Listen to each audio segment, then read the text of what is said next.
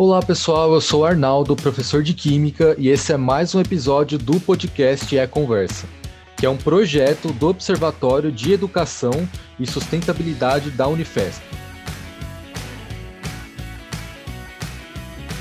O podcast pretende estreitar laços entre universidade e comunidade geral, principalmente focando em quem é estudante do ensino médio, vestibulando e ingressante no ensino superior e claro, se estende para todo mundo que se interessa pelos nossos temas, que são educação, meio ambiente, ciência e sustentabilidade. E hoje a gente teve a alegria de receber o professor Zisman Neyman.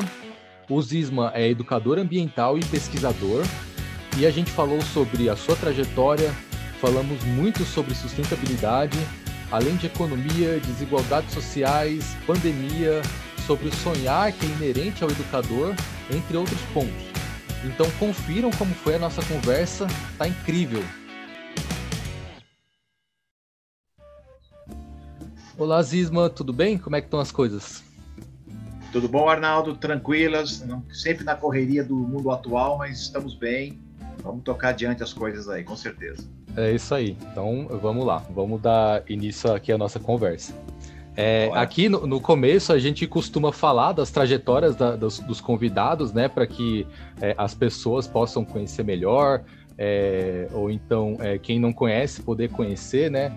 E, e aí nesse sentido eu queria é, que você começasse contando um pouco da, da, sua história como educador ambiental, né? É, e aí só para citar alguns exemplos aqui e o, e, o pessoal ter uma contextualização melhor. É, o Zisma é professor e pesquisador da Unifesp, é membro do Comitê Interinstitucional de Educação Ambiental do Estado de São Paulo, do Fórum Brasileiro de Mudança do Clima, do Grupo de Trabalho da Sociedade Civil para a Agenda 2030 e da Comissão Municipal para os Objetivos do Desenvolvimento Sustentável de, de São Paulo. Né? Então, várias contribuições aí.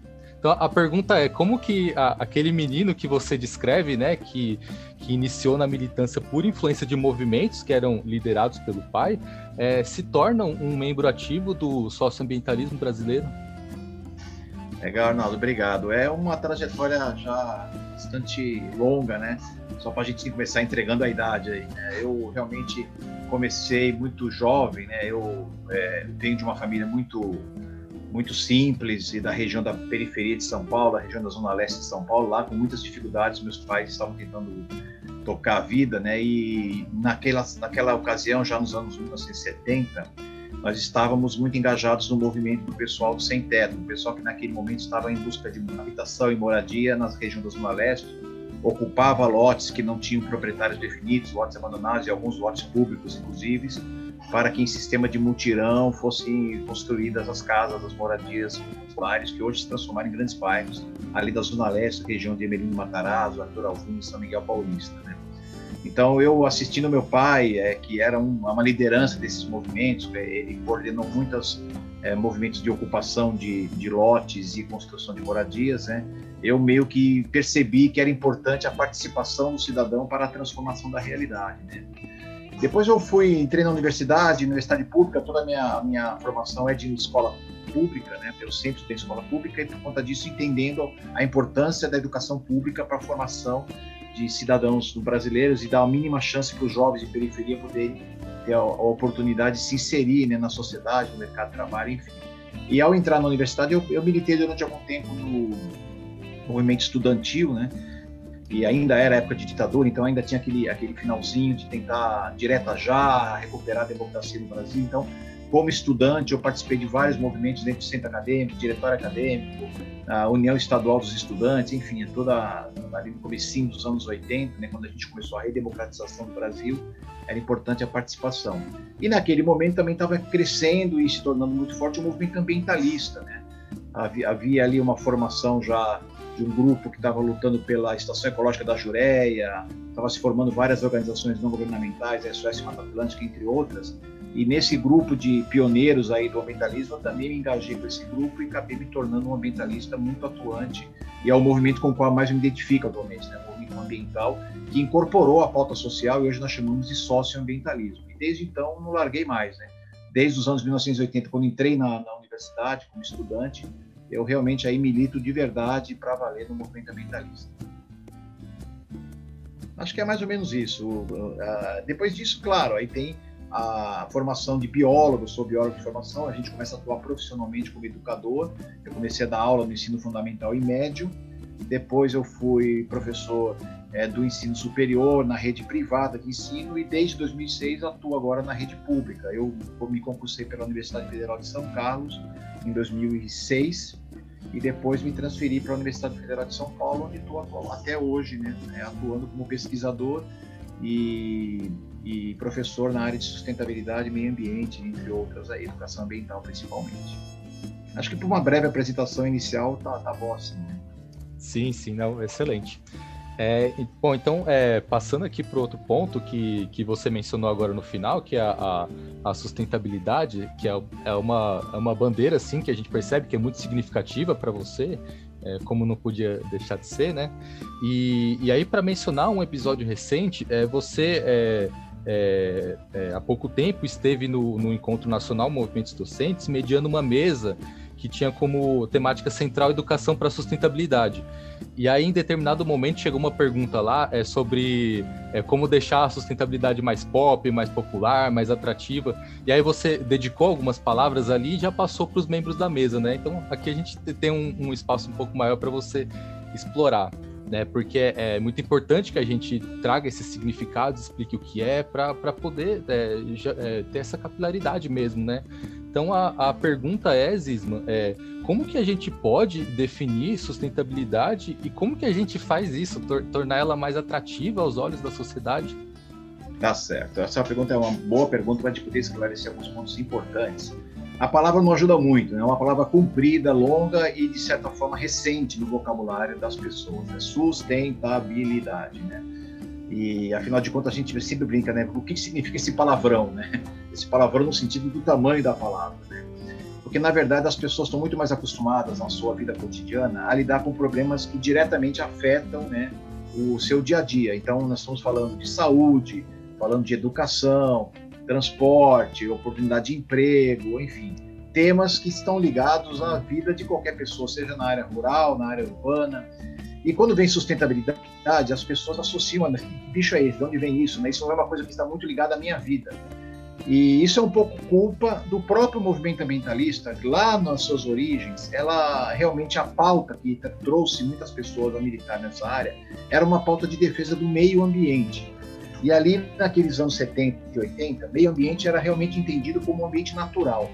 Houve uma necessidade, um tempo, de uma proteção muito grande aos biomas brasileiros, a Mata Atlântica, a Amazônia, Pantanal, que estavam sob forte ameaça de destruição pela ocupação de atividades humanas. Então, o início do movimento ele foi muito conservacionista mesmo. Ele tentou proteger essas áreas antes que elas desaparecessem de vez. E esse início foi importante porque foi a partir dessa ação dos ambientalistas que nós conseguimos criar várias áreas protegidas, unidades de conservação, várias leis que protegem o meio ambiente biológico, natural, enfim. Era uma pauta necessária num certo momento da história, mas de, um pouco distante do cotidiano do cidadão que estava dentro das, né, das ruas, das casas, né, dentro da, do espaço das cidades. Né? Parecia uma coisa lá longe, da natureza distante, lá na Amazônia, e não dizia diretamente a, a, é, com a vida da pessoa comum, vamos dizer assim, que está na cidade. E foi então que nós começamos a entender, nós ambientalistas, que era preciso aproximar essas pautas, porque afinal de contas, o que provocava a destruição do meio ambiente era justamente o modo de vida, o estilo de vida das pessoas que moram na cidade, né? principalmente por conta do consumismo, né? estimulado pela sociedade capitalista e também pela sociedade de consumo socialista, enfim, não é uma questão de direita ou esquerda, é uma questão do estilo de vida da humanidade atual, que ao estimular o consumo, a produção e consumo é, acima dos níveis de, de, de recuperação dos ambientes naturais, acabam produzindo um grande impacto ambiental que afeta as áreas naturais. E, portanto, falar de meio ambiente era falar de trabalho, de saúde, de consumo, de capitalismo, de socialismo, de política de maneira geral. E por isso essa pauta foi amadurecendo de uns tempos para cá e se tornou uma pauta que nós chamamos hoje de pauta socioambientalista. É tentando integrar o, eco, o social com o ambiental. E depois entrou a pauta econômica na história. Por quê? Porque, afinal de contas, juntar social com ambiental tinha que estar passando pelo debate do consumo, a produção e consumo no, no, na sociedade contemporânea. Para dar um nome para tudo isso, em vez de ficar falando pauta socioambiental, juntando é, econômico, ambiental e social, deu-se um nome para isso. Né? Chamou-se de sustentabilidade. A palavra em si significa aquilo que vai durar ao longo do tempo. Sustentável é aquilo que dura no tempo. Para que as coisas, para que o planeta possa durar no tempo, para que a sociedade possa continuar consumindo com o tempo, para que as pessoas possam ter qualidade de vida com o tempo, para que as pessoas possam ter trabalho e saúde com o tempo e educação, enfim, para que tudo possa durar para esta e para as futuras gerações, é importante que alguns cuidados sejam tomados. E é tudo isso que nós chamamos de sustentabilidade.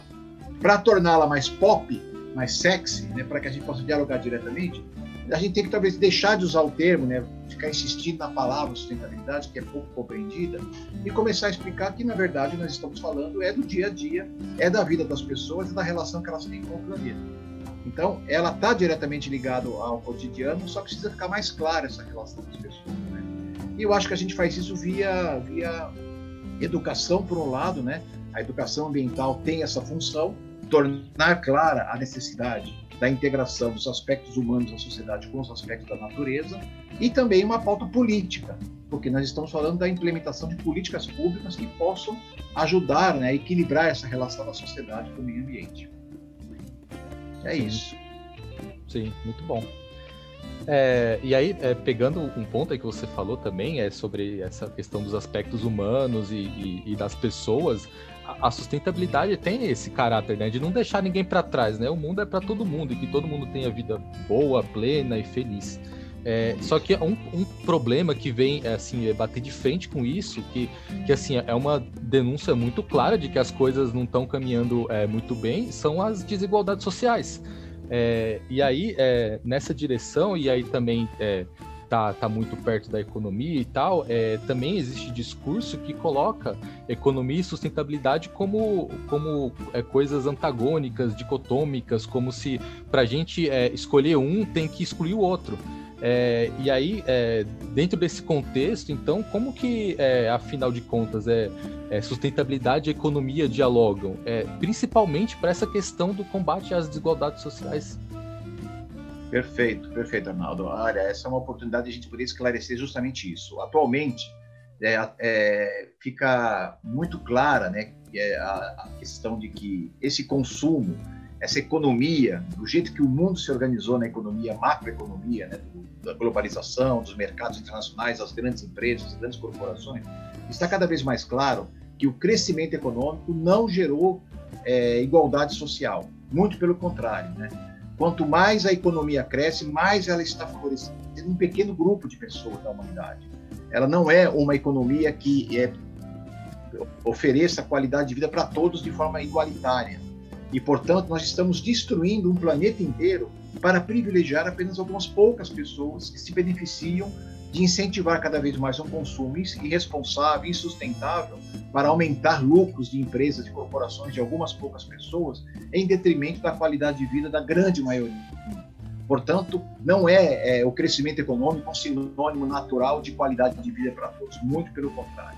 E, portanto, quando a gente discute a economia sob a perspectiva da sustentabilidade, nós estamos falando de fazer dois pequenos ajustes. O primeiro deles, adequar a produção e o consumo da humanidade para os níveis em que a natureza consiga recompor os recursos para que nós possamos utilizá-los sempre. Então, é um ajuste de o quanto nós precisamos produzir dando tempo dos ecossistemas se recuperarem, das, da, da, da, fauna e da flora poderem assimilar né, o uso desses recursos pela humanidade, isso de um lado, e o segundo é promover uma igualdade social, ou seja, uma distribuição igualitária dos benefícios que o uso desses recursos promove para a economia e para a humanidade de maneira geral. Ou seja, nós temos que continuar, sim, garantindo qualidade de vida para todos, isso não abre mão, por isso a sustentabilidade não é contrária à sociedade humana, ao, ao, avanço da tecnologia, ao avanço da saúde, ao avanço tudo que a gente conseguiu na, no modelo civilizatório até hoje, a gente não quer abrir mão disso. Mas a gente quer para todos, e para todos de maneira responsável e sustentável. Portanto, é muito pelo contrário, a sustentabilidade ela apresenta, ela propõe uma oportunidade de organizar a economia, agora sim, a serviço das pessoas. E para isso nós podemos ter novos tipos de emprego, novos tipos de produção, novos tipos de é, serviços que são sustentáveis. E isso gera empregos, gera uma outra economia, gera a possibilidade da natureza se recuperar de maneira é, que ela continue oferecendo esses recursos durante um tempo maior do que está oferecendo. Nós estamos consumindo o planeta de maneira muito rápida. Isso vai acabar dando um problema para a própria sociedade, para a economia. Quer dizer, o sistema capitalista está em crise, a crise econômica é visível, e isso é por conta da, da, do mau planejamento de como a gente pode transformar é, sustentabilidade em oportunidades econômicas de trabalho. É isso. Sim, sim. É, bom, e, e, e aí, é, é, passando para um outro assunto agora, é, que é um assunto que assim é, é, é, inescapável assim das conversas que a gente tem, que é sobre a pandemia, né? E, claro. e aí é, tem, você coloca cinco fatores que são ligados à temática ambiental que nos ajudam a compreender melhor esse cenário. É, então Isso. eu vou ler aqui. Então você coloca é, o crescimento populacional, aglomeração humana, globalização, redução da biodiversidade e mudanças climáticas. E aí a pergunta é, Zisma, como que esses fatores eles, eles se articulam para que a, a, pandemia ocorra, né, do jeito que está acontecendo, e como que a gente pode se preparar para pandemias futuras, para é, doenças futuras, enfim? Perfeito. É, eu coloco esses cinco fatores, na verdade não tem, não é um, nenhum grande achado meu, absolutamente. Né? Eu dei algumas entrevistas falando sobre isso. Né? A, pandemia pode ser explicada por cinco aspectos, né? exatamente isso, esses que você mencionou. Mas na verdade eu estou falando de uma aula básica de ecologia. Né? A gente aprende na, no ensino fundamental e no ensino médio a questão do equilíbrio ecológico. Quando uma, uma população de uma única espécie ela tem um aumento muito grande do número de indivíduos, ela promove impactos ambientais que acabam afetando ela mesma. Começa a reduzir a quantidade de alimento, começa a aumentar o número de doenças que percorrem por essa, por essa população, enfim. A, o ajuste necessário das populações está num equilíbrio ecológico com outras espécies. Os predadores controlam a população de presas em benefício das próprias populações de presas, porque senão vai faltar alimento para elas. Então a natureza, ao longo dos seus milhões de anos de evolução, ela mantém um equilíbrio dinâmico e de controle dessas populações. Toda vez que uma população estoura isso, os problemas aparecem, que é o que está acontecendo com a população humana agora, né? Cresce demais o número de indivíduos da espécie humana, diminui demais o, o número de espécies que controlam as, as pragas que afetam a própria humanidade, as doenças imediatamente aparecem. Favorecidas por uma população que não só é grande, mas está aglomerada nos grandes centros urbanos, está todo mundo junto no mesmo lugar, isso favorece a transmissão de doenças. A globalização, que permite as pessoas levarem doenças de um ponto para outro do planeta em questão de horas, quer dizer, você sai da China, chega no Brasil, em questão de horas, está trazendo doença de um ponto para outro do planeta, então a disseminação dessas pragas está de maneira muito mais rápida, agravados pela diminuição da biodiversidade, que seriam os elementos naturais de controle dessas pragas, dizer, outras espécies que poderiam estar competindo com essas e combatendo as doenças que atacam o ser humano, e as mudanças climáticas provocando alterações incríveis no planeta, que de novo afetam esse equilíbrio ecológico, afetam outras espécies que também poderiam fazer o surgimento de novas doenças. Então, é um conjunto de cinco fatores. Para controlar isso, para que nós evitemos novas pandemias, nós temos que tentar reencontrar esse equilíbrio. Então, vem de novo a lógica de que não é só o controle populacional da humanidade que é necessário. Nós precisamos rever o modelo de construção de cidades, de aglomeração humana, precisamos rever os modelos de distribuição da população ao longo do planeta, de deslocamento das pessoas, controles sanitários muito mais rigorosos para o deslocamento das pessoas. Nós precisamos combater seriamente os fatores que agravam as mudanças climáticas, ou seja, emissão de gases, transporte por poluentes, dizer, todo o sistema tem que ser revisto para que a gente possa desfavorecer a propagação de doenças. No entanto, do jeito que está construída a sociedade, infelizmente a notícia é ruim, né? Do jeito que está organizada a sociedade, nós só vamos encontrar a cada vez mais pandemias novas que vão chegar. Temos que repensar e rever o modelo, por isso o conceito de sustentabilidade é o conceito do século XXI, é o conceito do momento. É importante transformar todo o nosso sistema para o bem da nossa própria existência. É, de fato, é, a gente volta sempre para a sustentabilidade, né? É, bom, é, aí é, continuando, e agora falando sobre é, a sua atuação como é, pesquisador, né, mais especificamente sobre a sua atuação como pesquisador e proponente de soluções via políticas públicas para a sustentabilidade, é, é, Zisman, qual, que, qual ou quais as suas principais propostas, então, né, para um futuro melhor diante da crise que a gente está vivendo? Pois não. Então, olha, eu, sou, eu sou professor, né? Então, e educador há muito tempo, já antes de ser professor, era um educador ambiental, né? Existem uma categoria diferente de educadores, porque o professor, ele tem uma função específica na sociedade, está lá em sala de aula, está lá atuando diretamente na linha de frente mesmo dos processos educacionais, mas qualquer cidadão pode ser um educador também, precisa ser professor, né? Desde que ele esteja preocupado em promover transformações. Então, o educador é aquele que promove transformações e sempre tentando transformações para melhor. O educador ambiental é aquele profissional que tenta integrar essas duas vertentes importantes da sociedade contemporânea, a educação e o meio ambiente.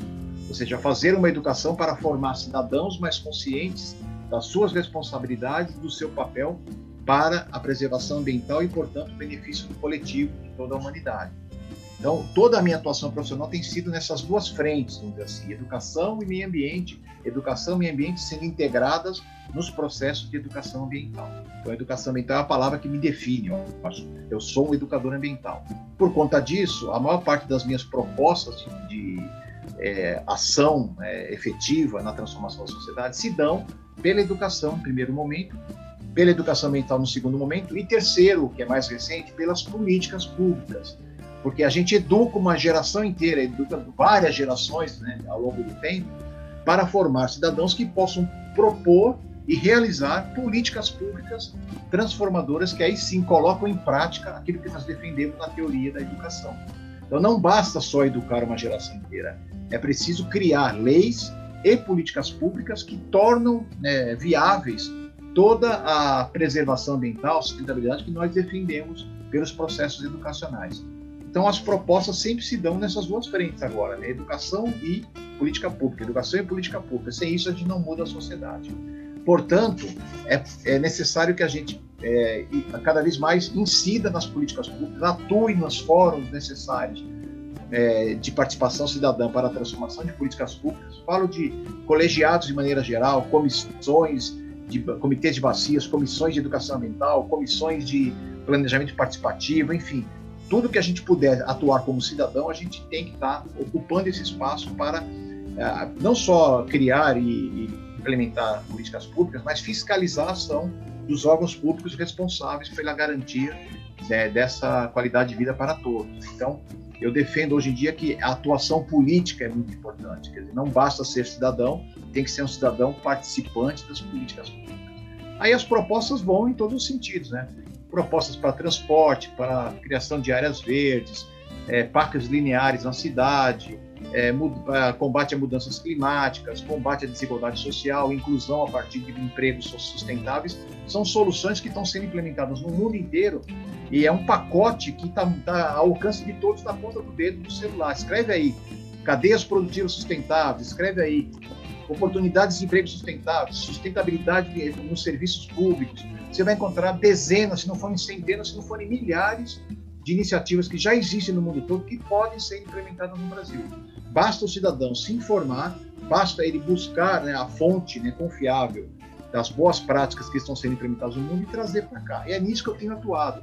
Eu tenho tentado é, orientar as pessoas a procurarem as informações defenda a criação de políticas públicas mais efetivas e tenta educar as pessoas para entenderem quais são os direitos e deveres de cada um dentro desse, dessa responsabilidade de todos em, em defender o planeta e a sociedade como um todo.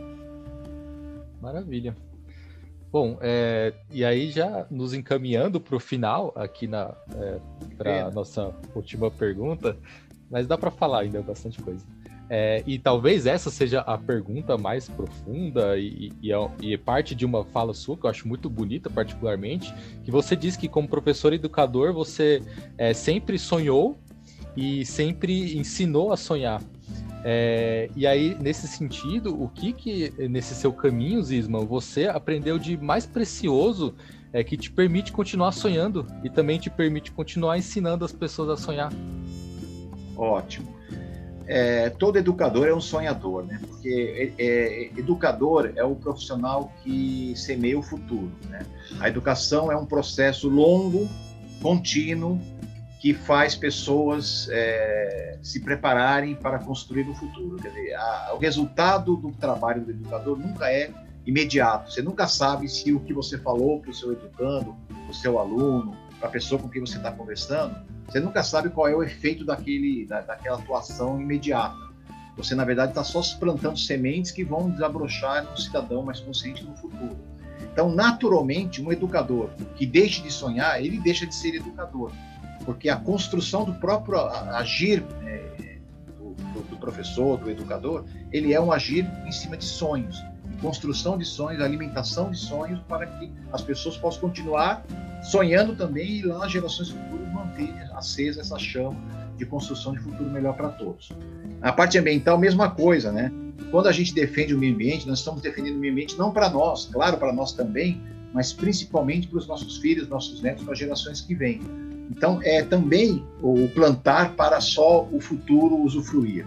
É um jogar para frente uma coisa que um mundo melhor que você gostaria que fosse hoje, mas que tem certeza chegará um dia, desde que a gente vá construindo esse caminho nessa direção. E, portanto, é, o educador ambiental ele tem um duplo sonho, né? Um sonho de formar pessoas melhores para formar um mundo melhor. Então, tem que continuar sonhando, tem que continuar alimentando esse sonho, mas para isso é preciso agir.